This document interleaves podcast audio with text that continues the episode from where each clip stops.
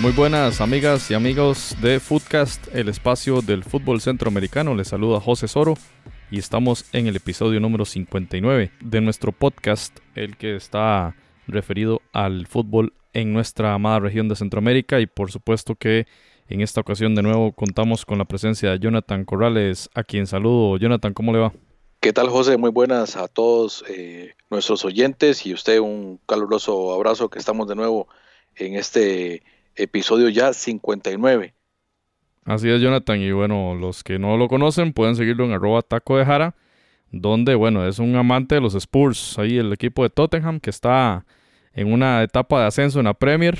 Y además Jonathan habla de muchas otras cosas. Por ejemplo, esta semana estuvo hablando de la Copa Asiática, ¿verdad? Que Qatar resultó eh, campeón por sobre el equipo de Japón, los dos eh, equipos de Asia que estarán en la Copa América de este año, una cosa muy extraña. Pero además de este tema de los equipos de Asia y los, del Tottenham, pueden leer muchos otros comentarios interesantes de táctica y de otras ligas de diferentes competiciones futbolísticas en esta cuenta arroba taco de Así que les invitamos a seguir esa cuenta, Jonathan, como les invitamos también para que sigan nuestra cuenta de Foodcast CR en Facebook y en Twitter. Ahí pueden intercambiar con nosotros ideas, comentarios sobre los contenidos que estamos discutiendo semana a semana en este eh, podcast.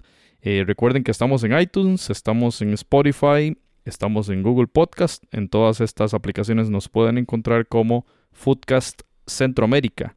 Y también pueden escuchar los demás episodios de nuestro podcast en foodcast.org. Ahí están los 59 episodios que llevamos desde septiembre 2017. Footcast, el espacio del fútbol centroamericano. Hoy vamos a hablar exclusivamente de selecciones, ya habrá tiempo para regresar a las, a las ligas y por supuesto el tema que nos va a apasionar en febrero, que es la Liga de Campeones de la CONCACAF, eso lo dejaremos para los próximos episodios, las próximas semanas.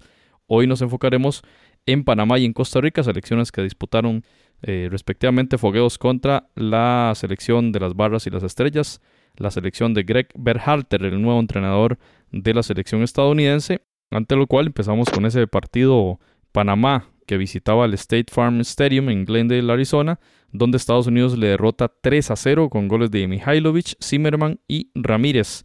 3 a 0, una goleada en esa primera participación de Greg Berhalter como DT del equipo estadounidense. Y bueno, también tomando en cuenta el tema panameño que sigue allí sin nombrar un, entrenador y mientras tanto Gary Stemple, Hondo y Lirondo muy cómodamente sigue en la dirección técnica panameña y bueno, de eso, de eso ahorita hablaremos. Nos enfocaremos en el partido, Jonathan, donde prácticamente le pasó por encima la selección estadounidense al equipo canalero. Así es, eh, yo personalmente no tuve la oportunidad de observar todo el juego, pero sí revisé los highlights y también alguna información referente al juego posicional que estaba implementando la selección de los Estados Unidos. Y me pareció muy interesante, sobre todo en fase de ataque, como ese juego posicional, como estábamos hablando, sobre todo de tratar de abrir la cancha, generar espacios tanto por los costados también como el centro y se nota que estos famosos campamentos de enero que realiza la selección de Estados Unidos, se nota mucho eh, el trabajo ya puesto en, escena, porque los jugadores, a pesar de que muchos de ellos no van a tener realmente un espacio en, en el equipo mayor, por lo menos durante los próximos meses, se nota ya un estilo y el estilo que quiere implementar Berhalter. Yo, pues tal vez usted ahora nos va a explicar un poquito más sobre el background que tiene Berhalter, pero yo personalmente no lo conocía, digamos, analizándolo ya a este nivel que, que lo podemos tener con la selección de Estados Unidos. Y como ya vamos a entrar en el detalle ya táctico, empiezo a dejar algunas cositas interesantes. Y la primera cosa interesante fue que jugó con línea de tres, Jonathan. Eso eh, me llamó demasiado la atención. Bueno, en la portería Steven, tras Lovitz, Long y Zimmerman fueron los defensores en esa línea que complementó Bradley, Michael Bradley, el, quizá la superestrella de esta convocatoria para las barras y las estrellas, y una media cancha con Evo Bis, Roldán, Lima y Bert, que para mí este Bert fue eh, uno de los mejores jugadores de este partido, Cody Bert, jugador del Real Salt Lake, que verdaderamente hizo diabluras ahí en, el ataque y lo sufrieron bastante los defensores panameños. Y adelante Mihailovic y Sardes, que fueron los ah, atacantes. Los goles, como ya lo indicábamos, llegaron al minuto 40 por Mihailovic, al 80 ya tarde Zimmerman y al 89 Ramírez, algo muy similar a lo que pasó contra Costa Rica. Eh, digamos que en la fase de cierre del segundo tiempo la selección estadounidense logró mantener ese ímpetu de ataque que no nunca soltó el pie del acelerador a pesar del marcador a favor, eh, muy ambicioso el equipo estadounidense y quería más y más goles, además de los cambios y la prueba de jugadores. Me parece un arranque promisorio para este equipo del nuevo DT y ante una selección panameña donde estaba conformado por un 4-4-1-1.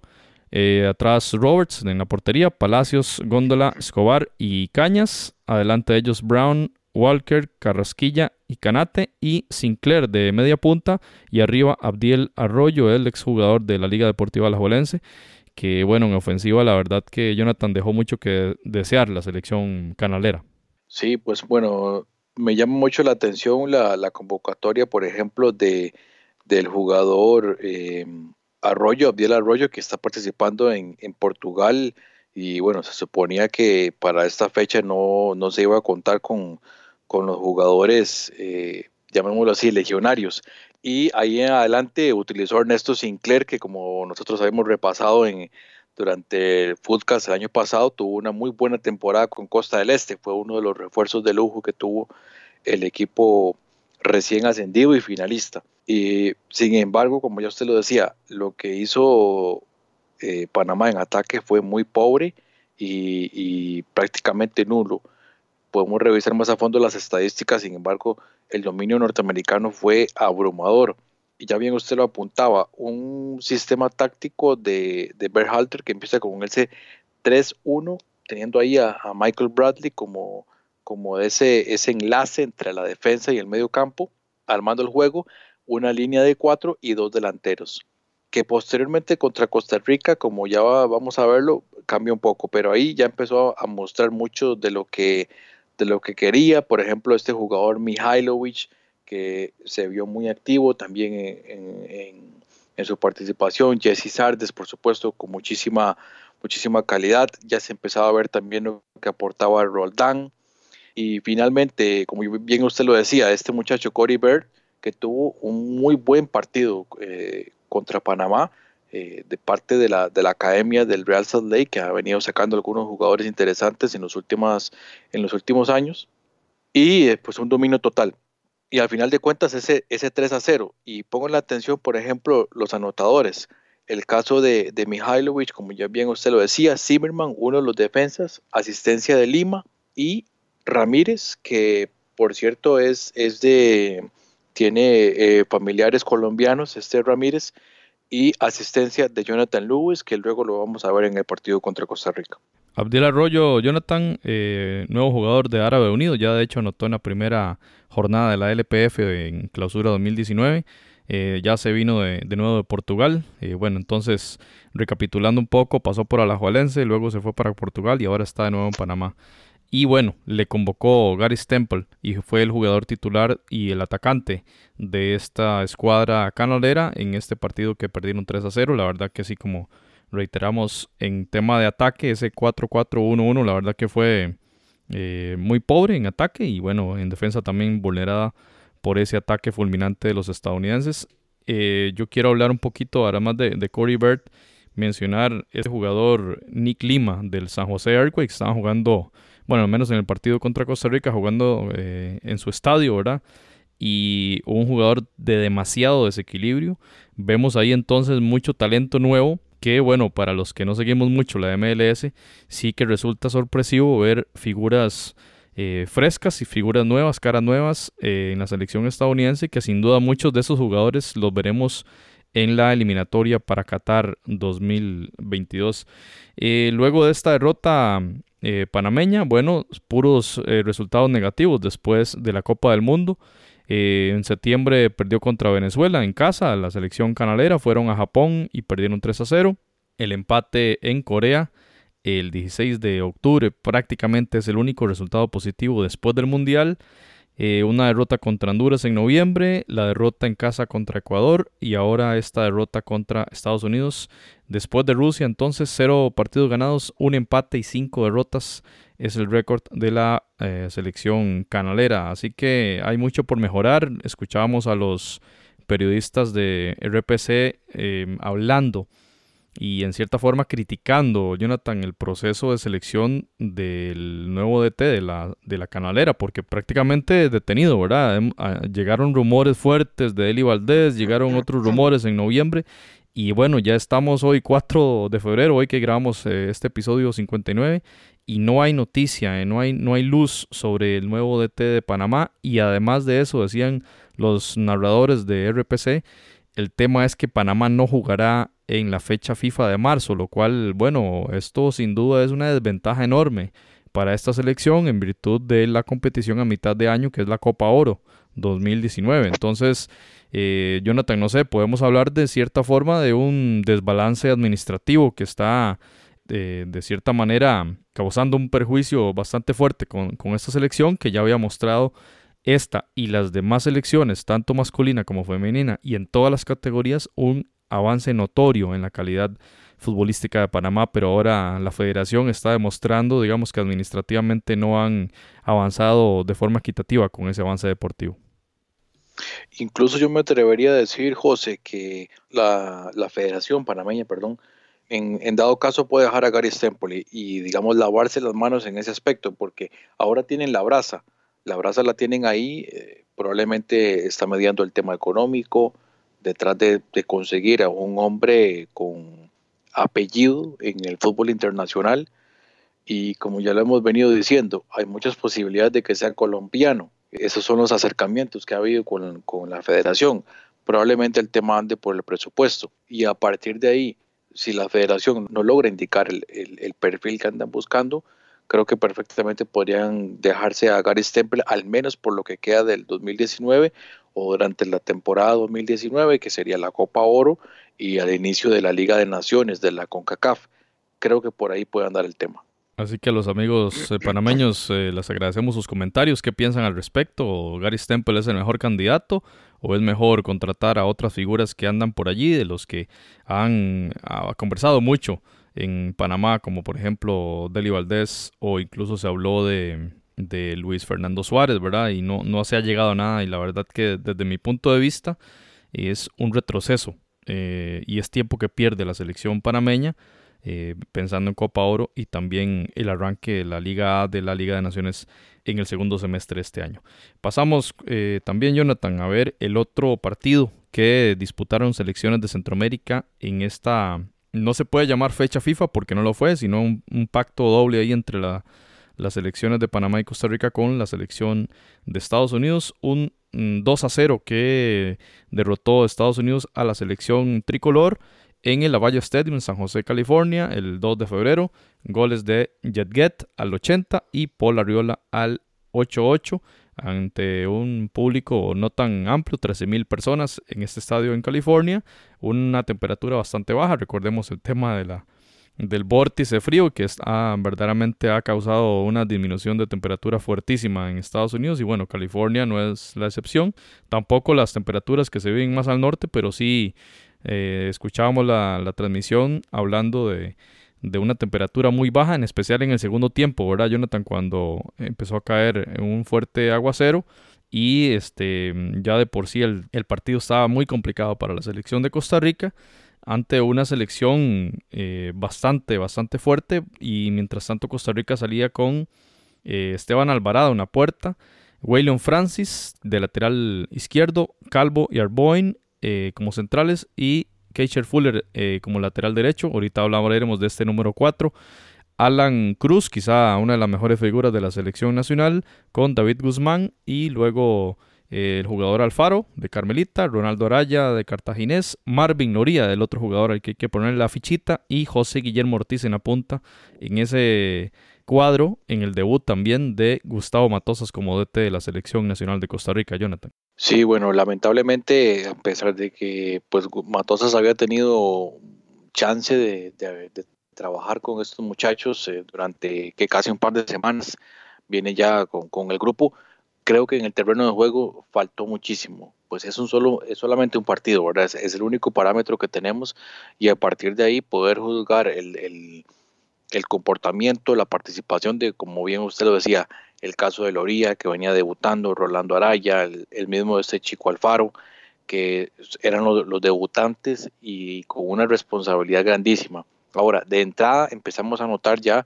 algunos de los aspectos que probablemente van a marcar el paso de Matosas en la selección, el, el cambio en el sistema táctico, que volvemos a un escenario como eh, muy similar a lo que utilizó en algún momento Paulo César Guanchop con un 4-2-3-1.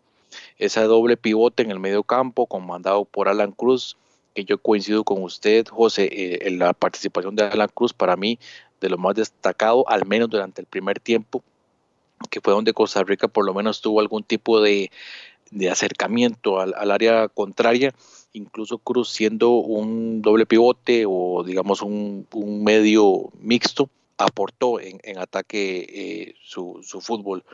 De ahí para allá muy poco. Lo de Guzmán me parece que discreto. De igual manera la participación de estos tres muchachos, tanto Alfaro, Araya como Loría, creo que discreta en la medida de lo, de lo posible. Ellos intentaron hacer su fútbol, pero eh, del medio campo para adelante Costa Rica tuvo muy poca posesión de balón y de Ortiz ni hablar, por supuesto que muy aislado. Incluso en el segundo tiempo con los cambios que, que vinieron, una gran cantidad de cambios en la parte complementaria, entró Albert Villalobos, Jan Scott, Jonathan McDonald hizo su ingreso y creo que al final de cuentas el, rendimiento fue, muy, fue, fue similar. Por el contrario, Estados Unidos y aquí voy a enfatizar un poco en, de nuevo en el tema de, de Berhalter, como él ya está empezando a, probar algunos sistemas y casándose con algunos jugadores, porque repitió en la portería con Stephen, apareció Mihailovic de nuevo, pero con un sistema táctico diferente, en lo que en fase de ataque era un 4-3-3, es decir, el juego posicional en fase ofensiva era un 4-3-3, dejando a Jesse Sardes eh, eh, en punta, a Riola por la izquierda, que le complicó muchísimo el trabajo al lateral derecho Fuller, y por el lado de derecho Bird, eh, Cory Bird, que tuvo pues un partido un poco más complicado, tratando de, de, sobrepasar a un jugador de experiencia como William Francis. En el medio campo ahí, Will Trapp tuvo una participación discreta, haciendo la, eh, jugando donde estaba eh, Michael, Michael Bradley en el partido anterior y Roldán que repitió en este partido también me parece que con una participación muy buena. Usted había destacado el caso de Lima en este partido también. Eh, repite esta vez del lateral derecho, repite Zimmerman y con esto la selección de los Estados Unidos tuvo una, una, una muy buena participación. primer tiempo fue llamémoslo eh, tal vez de un poco de análisis de ambos equipos, tratando de estudiarse un poco el juego posicional, entrando en ritmo. Ya para el segundo tiempo, ahí sí ya Estados Unidos creo que empezó a penetrar con muchísima más facilidad las líneas eh, ofensivas, eh, perdón, las líneas defensivas costarricenses y era cuestión de tiempo para que cayeran los goles. Y uno de ellos fue eh, por intermedio de Sebastián Jetket, o Letget, no estoy seguro de su, de su pronunciación. Eh, de hecho, no, todavía no sé por qué, pero en las entrevistas que, que estuve escuchándolo, tiene un acento pues sudamericano, digamos como argentino, uruguayo. Realmente no, no tengo claro por qué, pero una participación muy buena. Y curiosamente, este jugador, eh, Sebastián Letget, había tenido una lesión muy seria el año pasado en un amistoso contra, contra Honduras en donde anotó y salió lesionado, una fractura, eh, una, lesión bastante seria en uno de, uno de sus dedos de, de, la pierna izquierda. Y este era su partido de regreso con la selección de los Estados Unidos y consigue anotar. Y no solo consigue anotar, sino que creo que al final de cuentas fue prácticamente el mejor jugador porque también puso la asistencia al segundo gol de los Estados Unidos por intermedio de, de Paul Arriola. Jonathan Ledgett es, eh, bueno, nació en California, pero los papás son argentinos, así que por ahí viene la explicación. De hecho, yeah. tiene doble, doble nacionalidad. Y hablando un poquito de, de, esa, de ese cambio táctico, ¿verdad? Porque Eh, jugaron con línea de 3 contra Panamá y aquí con, con línea de 4, pero no por ello, al tener un defensa más, menos ofensivos, ¿verdad? 4-3-3 es una alineación sumamente ofensiva y como usted lo menciona, Paul Arriola de verdad que volvió loco a Kercher Fuller, que quizá fue uno de los jugadores con más bajo rendimiento de la selección nacional de Costa Rica. Y por el otro lado también Waylon Francis tuvo, si se quiere, eh, sufrimiento, especialmente en los últimos 20 minutos. Yo al igual que usted puedo ver el partido en una óptica de dos tiempos muy, muy distintos del rendimiento de la selección nacional. Eh, un primer tiempo muy luchado. Yo, por ejemplo, eh, destaco el tema de la presión altísima que desarrolló la selección de Costa Rica, por supuesto que eso significa un desgaste eh, muy importante de todas las líneas del equipo. Eh, José Guillermo Ortiz, de verdad que bastante aplicado, si bien no llegó tanto peligro, al menos en esa eh, función táctica que orientó el entrenador Matosas, lo cumplió bastante bien. Y destacar también la figura de Loría, como un jugador que reconozco yo lo desconocía por completo y la verdad que Marvin Loría jugando ahí por derecha, perfil cambiado, demostró destellos de mucha técnica, de mucha claridad para, para hacer esa jugada muy típica de, Joel Campbell, Jonathan, que, hace un regate, la jala en cierta forma haciendo una media bicicleta con la derecha, hace el regate, eh, se la, lleva para la izquierda y, remata con comba hacia el, hacia el segundo palo, ¿verdad? Esa jugada la hizo varias veces y también destellos de un dribbling importante, de, llevarse a, uno o dos jugadores eh, con velocidad, lo cual vemos muy positivo. En ese primer tiempo terminaba eh, ese primer tiempo y nosotros de verdad que bastante positivos por el rendimiento de la selección nacional. Yo, yo considero que, que estábamos contentos de ver ese despliegue y era lógico que el equipo iba a caer, ¿verdad? En, tema, en el tema físico. Y por otro lado, también el jugador Ronaldo Araya, ¿verdad? Que jugador del Cartaginés que ha tenido muy poca participación en esta temporada de clausura y justamente en esta jornada anterior escuchábamos en conferencia de prensa un periodista haciendo la pregunta al entrenador eh, cartaginés y qué pasó con Ronaldo Araya, cómo es posible, y, tiene mucha lógica la pregunta, cómo es posible que sea titular en, en la selección y sea banca y en algunas veces ni siquiera convocado en Cartaginés, ¿verdad? Y, bueno, el entrenador Cartaginés ahí se defendió argumentando que, que este periodo de convocatoria de Matosas que usted indicaba, ¿verdad? Dos semanas prácticamente al, a las órdenes del, entrenador de la CL y por supuesto que eso le, le apartó de las de algunas jornadas, como pasó en el caso de los jugadores de San Carlos también, ¿verdad? Madrigal y Villalobos, que Villalobos entra en el segundo tiempo y hace, me parece a mí, un, en medio de lo que podía hacer, lo hizo, lo hizo bastante bien. Entró también McDonald en el segundo tiempo. La verdad que una muy poco destacada participación. Eh, tuvo un robo de balón importante en una salida infructuosa de la selección estadounidense por banda izquierda. Recupera la pelota, va con velocidad. Y llegando al área, la verdad que remató muy débil y muy abierto, muy ancho el, remate, que podía quizá haber eh, sido una situación de peligro para, para la selección de Estados Unidos. En términos generales, a partir del minuto 50, creo yo, Jonathan, que marca el, el antes y el después del partido, ya un cansancio notorio y la selección de Estados Unidos empieza a llegar. Eh, en mis anotaciones tengo, por ejemplo, que ya Roldán al minuto 50 hizo un remate con mucha eh, con mucho peligro y al 53 ya vino Nick Lima y hizo un remate que rebotó en el, en el palo. Al 54 Mihailovic eh, los eh, robos constantes y los dribblings que le hacía Riola a Fuller, que la verdad eh, hay que decir con toda franqueza y autocrítica, Fuller no ganó casi que ninguna frente a la habilidad de Arriola, que Arriola también, que usted lo mencionaba en el episodio anterior, es una figura que ya venía disputando algunos partidos con la, con la selección estadounidense y para mí será uno de los que veremos en eliminatoria. Eh, al 57, David Guzmán eh, sacó una pelota de la línea. Ya la selección verdaderamente hacía, aguas y ahí continuó el asedio estadounidense por muchos minutos más y la selección de verdad que no, no, no pudo responder hasta, hasta que llegó este, esa anotación eh, al minuto 80 de Ledget que había entrado de cambio y que entró de cambio este, fue un cambio bastante, bastante interesante por Mihailovic y él llegó a ocupar el lugar que tenía Arriola. Eh, recordemos que Arriola jugaba por la izquierda, eh, le hizo la vida imposible a, Fuller y cuando entra Letget, eh, él entra en esa banda izquierda y Arriola lo cambian de banda. De hecho, eh, por esa banda izquierda vinieron, vinieron las jugadas de, mayor peligro y Arriola en el gol que realiza al minuto 88 también estaba posicionado ahí en el lado derecho donde lo había cambiado el entrenador Berharter. Así que me parece un triunfo bien merecido Estados Unidos. Nos pasó por encima, Jonathan. Hay que, hay que ser muy, muy reales en esto.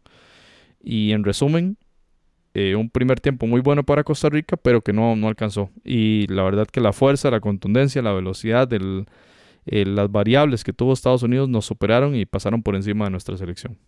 Sí, porque bueno, eh, usted lo, apuntaba bien, cuando entra Ledget hay un cambio posicional también con el ingreso de, de Cristian Ramírez que había que entró por, Jesse Sardes y eh, Arriola tomó un rol un poquito más en punta, que es donde llega el, segundo gol de los Estados Unidos, asistencia, asistencia de Ledget y adicionalmente la asistencia eh, en el gol de Ledget al, minuto 80, la asistencia lo hace un jugador que entró de cambio, Jonathan Lewis, que también había entrado de cambio contra Panamá y había ah, puesto una asistencia para el 3 a 0. Entonces ahí por el lado izquierdo, como bien usted lo decía, el partido de Fuller, de Fuller fue muy complicado y prácticamente fue una de las zonas donde más sufrió Costa Rica y, realmente el gol cae en el 80, pero Costa Rica ya venía sufriendo bastante algunas pelotas en el palo, recuerdo una de Roldán, eh, como usted lo apuntaba anteriormente, y ya Estados Unidos definitivamente merecía al menos esa anotación y finalmente ya el 2 a 0 para para poder eh, eh, la lápida donde Costa Rica con el 1 a 0 intentó reaccionar de alguna manera con mediante los cambios, pero eh, fue totalmente infructuoso. Y también apuntar algo muy interesante que también observé en el caso de Berhalter, que en ataque, pues sí, probó el 4-3-3, pero cuando venía la fase defensiva cambiaba totalmente a un 4-4-2, dejando claro, muy claro esas dos líneas de cuatro detrás del balón y únicamente dejando a Mihailovic y Jesse Sardes arriba, ahí defendiendo con mucho orden y por lo que veo va a ser algo que, que Berhalter va a seguir eh, aplicando en los próximos partidos. Algunos detalles, pequeños detalles que ya empezamos a observar del timonel norteamericano. Yo personalmente lo sentí como un juego de eliminatoria, ambos entrenadores practicando tácticas que quizá podrán utilizar en, un juego igual Estados Unidos-Costa Rica en eliminatoria mundialista para Qatar.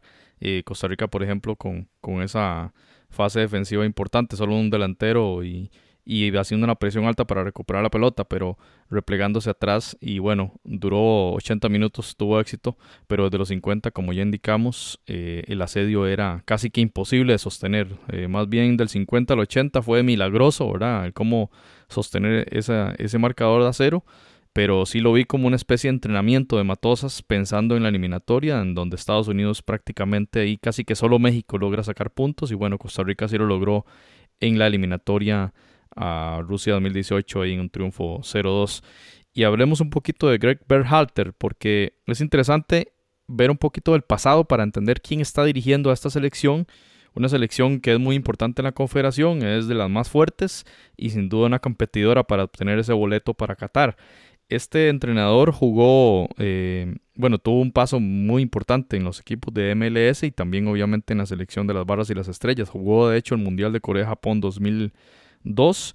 Incluso llegó a jugar en el fútbol británico, ¿verdad? Jugó en el Crystal Palace, en la Championship, y luego brincó a la Bundesliga 2 en el 1860 Múnich. En el 2011 regresa a la MLS, donde en cierta manera, en cierto momento, en su último año como jugador, tuvo esa doble, ese doble papel de jugador-entrenador y trabajó ahí como asistente de Bruce Arena y luego, bueno, una salida del entrenador y él tuvo en ciertos meses tuvo a cargo eh, su, su, club. Este, a partir de allí entonces hace una carrera de entrenador en el, 2000, en el año 2012, según Bleacher Report, brinca a Europa y fue el primer técnico estadounidense en dirigir en fútbol europeo. Fue el entrenador del Hammarby IF, en aquel momento equipo de la segunda división de Suecia. Eh, a finales del 11 y hasta julio 2013, seis meses antes que se le venciera el contrato, fue despedido por, óigase bien Jonathan, y eso es importante para comprender eh, a este entrenador, carecer de juego de ataque fue la justificación de aquella carta de despido del equipo sueco para este entrenador estadounidense y en el 2013 fue contratado por el Columbus Crew, equipo con el que el máximo logro fue el subcampeonato de la MLS al perder en casa contra el Timbers la final y este, en diciembre de 2016 fue uno de los eh, entrenadores que logró esa licencia pro de la Federación Estadounidense de Fútbol, que es el requisito fundamental para estar en esa lista de candidatos a dirigir a, la selección estadounidense y lo logró. Y este partido contra Panamá y ahora contra Costa Rica, los dos primeros juegos, lleva prácticamente cinco goles, cinco goles a favor, cero en contra, seis puntos en esta eh, incipiente carrera de Greg Berhalter como entrenador del equipo de las Barras y las Estrellas y una carrera interesante como futbolista, Jonathan. ¿Qué podemos decir de esto que acabo de mencionar? Prácticamente no fue campeón en clubes, me refiero como jugador, y como entrenador tampoco. En el Columbus Crew lo que fue fue subcampeón, ¿verdad? Interesante que la selección de Estados Unidos contrate a una persona como esta que, que no ha obtenido títulos prácticamente. Sí, yo creo que tal vez estaban apostando un poco más por alguien que conociera el medio y no tal vez un nombre de peso como fue en su momento lo que trajeron con Klinsmann. Ahora me llama mucho la atención también la experiencia que él ha tenido en el continente europeo, que eso me parece un factor muy importante para una selección como los Estados Unidos, que siempre anda a la vanguardia, al menos en el área de CONCACAF, siempre tratando de, de tener la mejor preparación y con un cuerpo técnico de acorde a lo que va ocurriendo en el mundo del fútbol y eh, eso creo que es lo que está aportando Berhalter, mucho profesionalismo y también la preparación que él ha tenido, sobre todo en el continente europeo. Tal vez los resultados no lo han acompañado en su carrera como entrenador, pero eh, tiene una, una preparación bastante buena. Claro, y en una liga donde hay casi más de 20 equipos, ¿verdad? Es como muy difícil este, ser campeón. De verdad que, que es interesante esta contratación de la Federación Estadounidense y sin duda que tenemos aquí una selección llamada a ir a Qatar. O sea, el boleto, el boleto está esta vez mucho más difícil que la vez anterior para el resto de selecciones, incluyendo México. Jonathan, me parece que la selección de Estados Unidos, posterior al fracaso en Trinidad Tobago, se empezó a preparar muy bien. Y recordemos fogueos, creo que en Europa, ¿verdad? Donde jugó contra Francia y Bélgica en el segundo semestre del año anterior. Y bueno, eh, se ha preparado bastante bien y con una planificación interesante. Hacen este partido en, época de pretemporada, durante eh, los equipos de la MLS no están, no están en competencia, ya casi viene la Liga de Campeones y por supuesto que aprovecharon esta fecha de amistoso en, extra FIFA, digamos, para probar.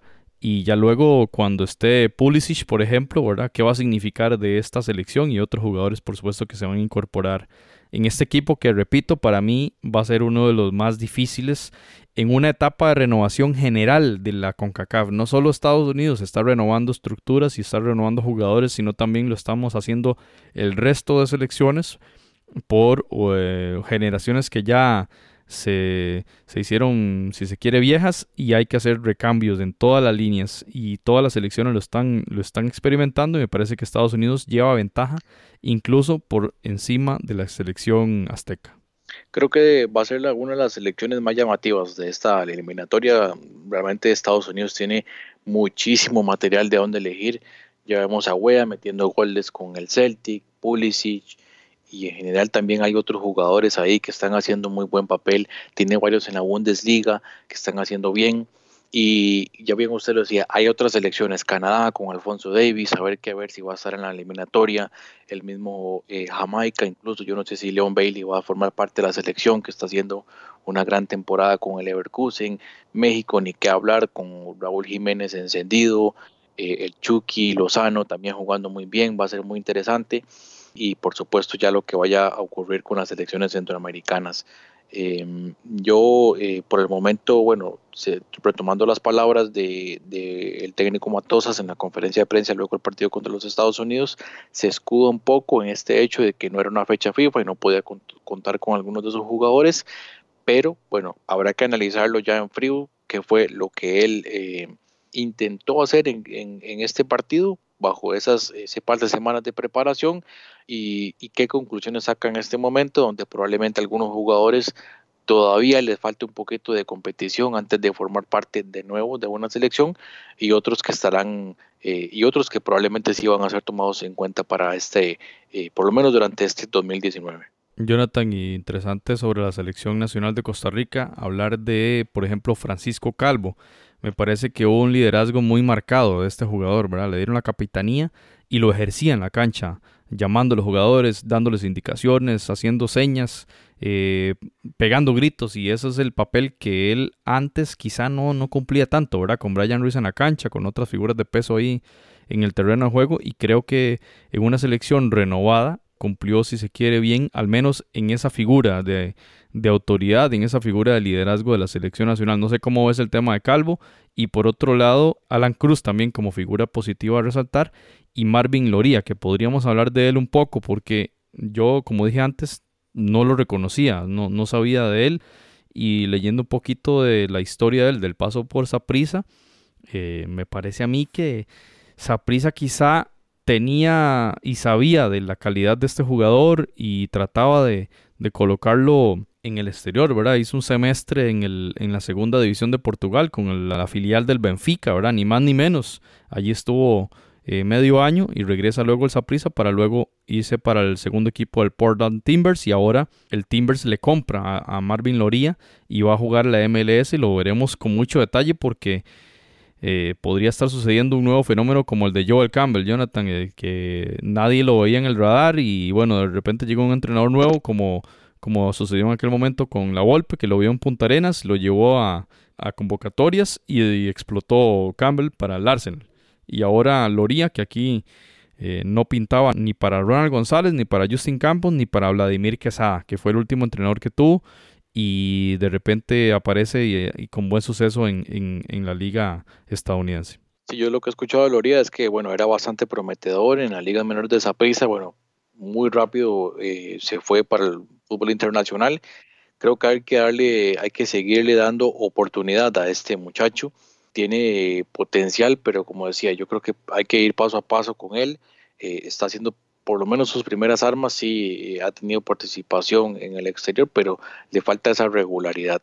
Y con respecto a lo de Francisco Calvo, creo que, bueno, incluso le, le cayó muy bien lo, del, lo de estar en el once ideal de la CONCACAF, pero va a ser una lucha interesante cuando ya estén esos defensores costarricenses que están en Europa, tanto Giancarlo como eh, Oscar Duarte, que me parece que son, al menos estarían un escalón más arriba, pero hay que ver, porque cuando ya venga la convocatoria y estén los tres, ¿qué es lo que va a hacer Matosas? Entonces, bueno, esas son las interrogantes que tenemos en este momento. Hay que ir, hay que ir esperando por lo menos la fecha FIFA, a ver qué va a suceder y cómo se va a ir desarrollando eh, el caso de Francisco Calvo, que como bien usted lo dice, eh, empieza a emerger como uno de los, de los líderes y qué va a pasar cuando ya vengan los, los otros jugadores que actúan en el exterior.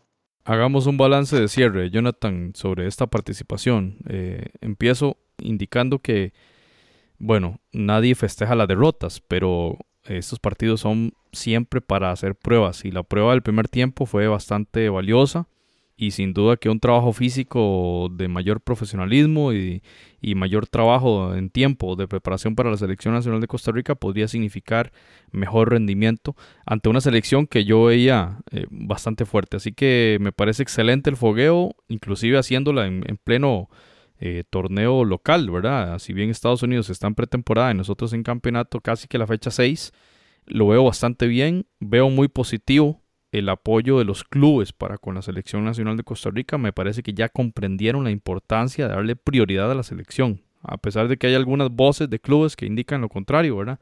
Por dicha, los presidentes han tenido esta carta verde para la selección nacional y ceder a jugadores. Por ejemplo, nosotros como aficionados de San Carlos lo decimos, o sea, Marco Madrigal ha sido una ausencia este, muy nefasta para el equipo sancarleño y quizá cinco de los, de los puntos, de los últimos puntos que ha perdido San Carlos lo ha sido por la ausencia de este portero que no vio minutos, pero que está ganando experiencia y gana confianza.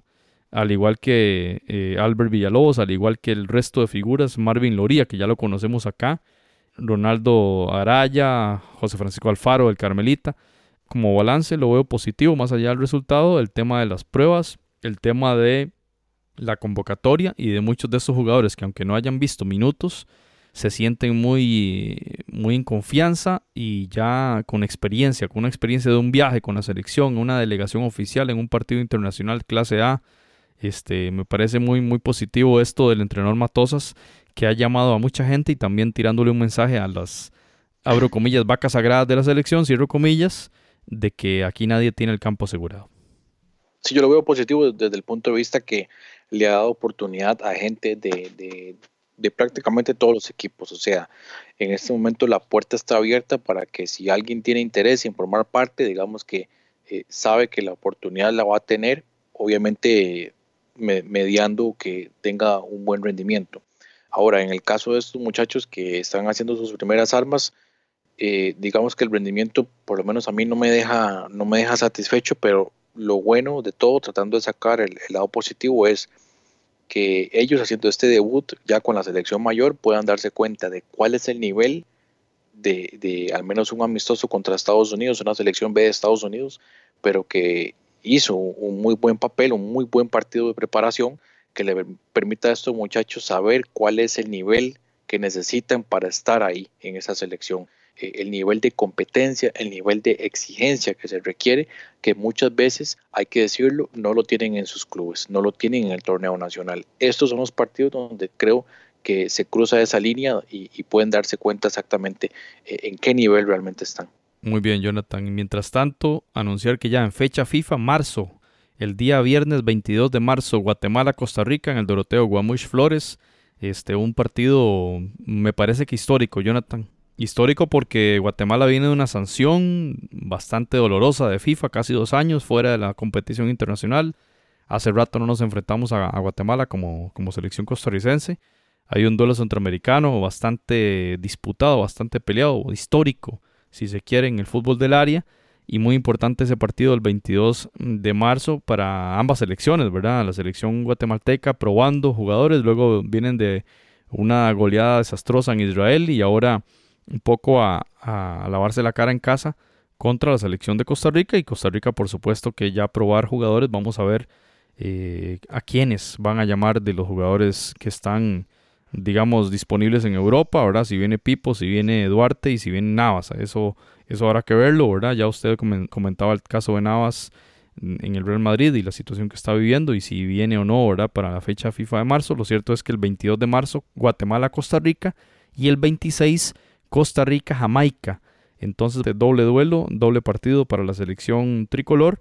Y mientras tanto, Panamá, pues, como mencionábamos antes, y lo mencionaron los periodistas de la televisión panameña, no hay partidos pactados de momento para la fecha FIFA de marzo. Lamentable para Panamá porque, repetimos, es un tiempo perdido prácticamente porque el tiempo vuela, las fechas son escasísimas y desperdiciar una fecha FIFA es casi que un pecado a nivel futbolístico, Jonathan. Sí, exactamente, pues eh, parece que Panamá esta planificación en el 2019 le está quedando un poco complicada eh, pues no pactan amistosos, lo cual le va a permitir probablemente durante ese mes de marzo al campeonato panameño, digamos, tratar de, recuperarse en cuanto a las fechas partidas en, el mes de enero. Pero bueno, para la selección probablemente va a ser un revés desde el punto de vista que también está un proceso de renovación de, figuras. Muchos de estos veteranos ya, ya no forman parte y por ende Panamá necesita probar jugadores, necesita eh, esas visorías, necesita de estos espacios para que estos muchachos tengan su, su oportunidad y se está dejando eh, pasar la oportunidad. Estaremos muy atentos entonces a, ver qué va a pasar con ese DT de Panamá y también estamos atentos a la selección de Estados Unidos que también anunció un partido el 21 de marzo en Orlando contra la selección ecuatoriana y otro partido el 26 de marzo en Houston contra la selección de Chile. Así que vean los fogueos que está teniendo esta selección de Estados Unidos. Me parece muy, muy serio el proyecto estadounidense y a tomarlo muy, muy en cuenta.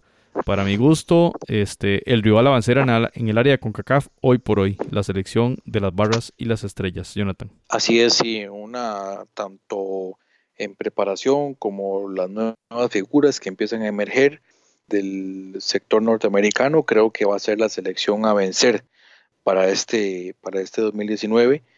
Y eh, de igual manera yo no, no veo, digamos, que México se esté quedando atrás. Sin embargo, sí, parece muy, muy promisorio lo que está haciendo los Estados Unidos.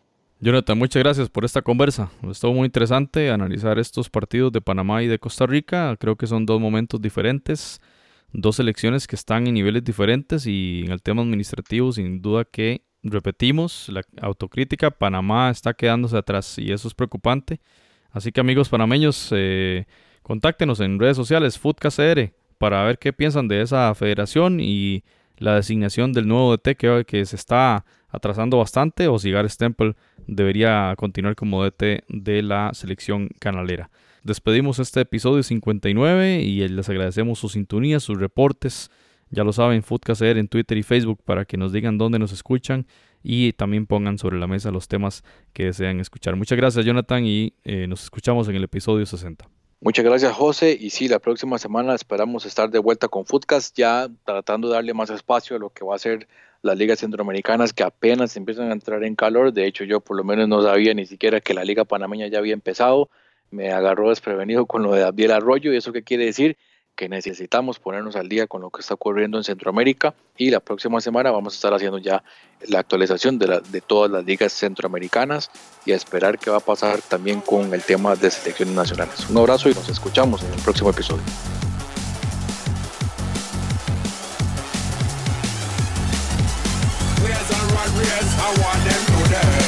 Footcast, el espacio del fútbol centroamericano.